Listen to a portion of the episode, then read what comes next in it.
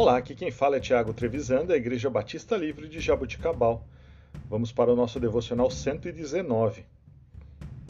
Continuando falando sobre o livro de Romanos, este incrível livro, né, na verdade, trata de um, de um livro que para muitos teólogos é considerado a Bíblia em resumo e a sua aplicabilidade é imprescindível. Leremos hoje Romanos 1, versículo 11. Anseio vê-los a fim de compartilhar com vocês algum dom espiritual para fortalecê-los. Vemos entre os versos 8 a 15 deste primeiro capítulo Paulo apresentando questões de foro pessoal. Neste texto de hoje, Paulo dá razões para o interesse em visitar os, os irmãos de Roma. Esse anseio de encontrar esses irmãos tem a ver com o fato de poder trocar experiências alcançando riquezas maiores no reino de Deus e com o intuito principal da propagação do Evangelho da salvação em Cristo Jesus.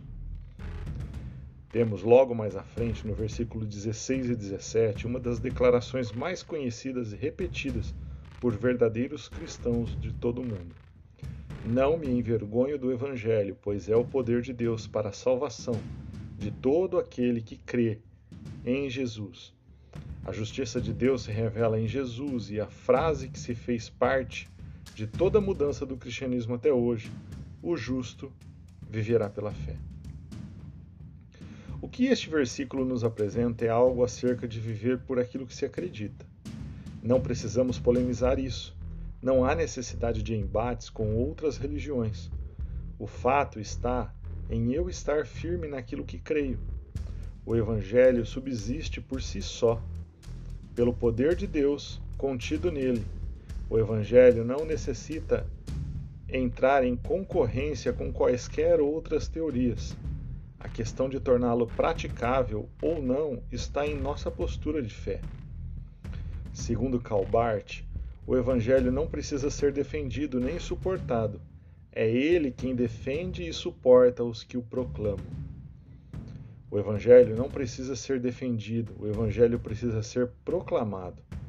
Pois o homem neste mundo está em um cativeiro e em uma escuridão profunda, e o Evangelho traz luz sobre as vidas e libertação de qualquer prisão, principalmente a prisão do pecado. O Evangelho proporciona a visão pela perspectiva de Deus. Todavia, para sua eficácia, é necessário que todas as outras perspectivas sejam retiradas de nossa vida. O Evangelho é apenas digno de fé. Ele não pode ser assimilado, apropriado de forma intelectual, por deduções lógicas ou convicção intuitivas, mas unicamente pela fé. Que possamos viver de modo digno da fé que o Evangelho requer de nós.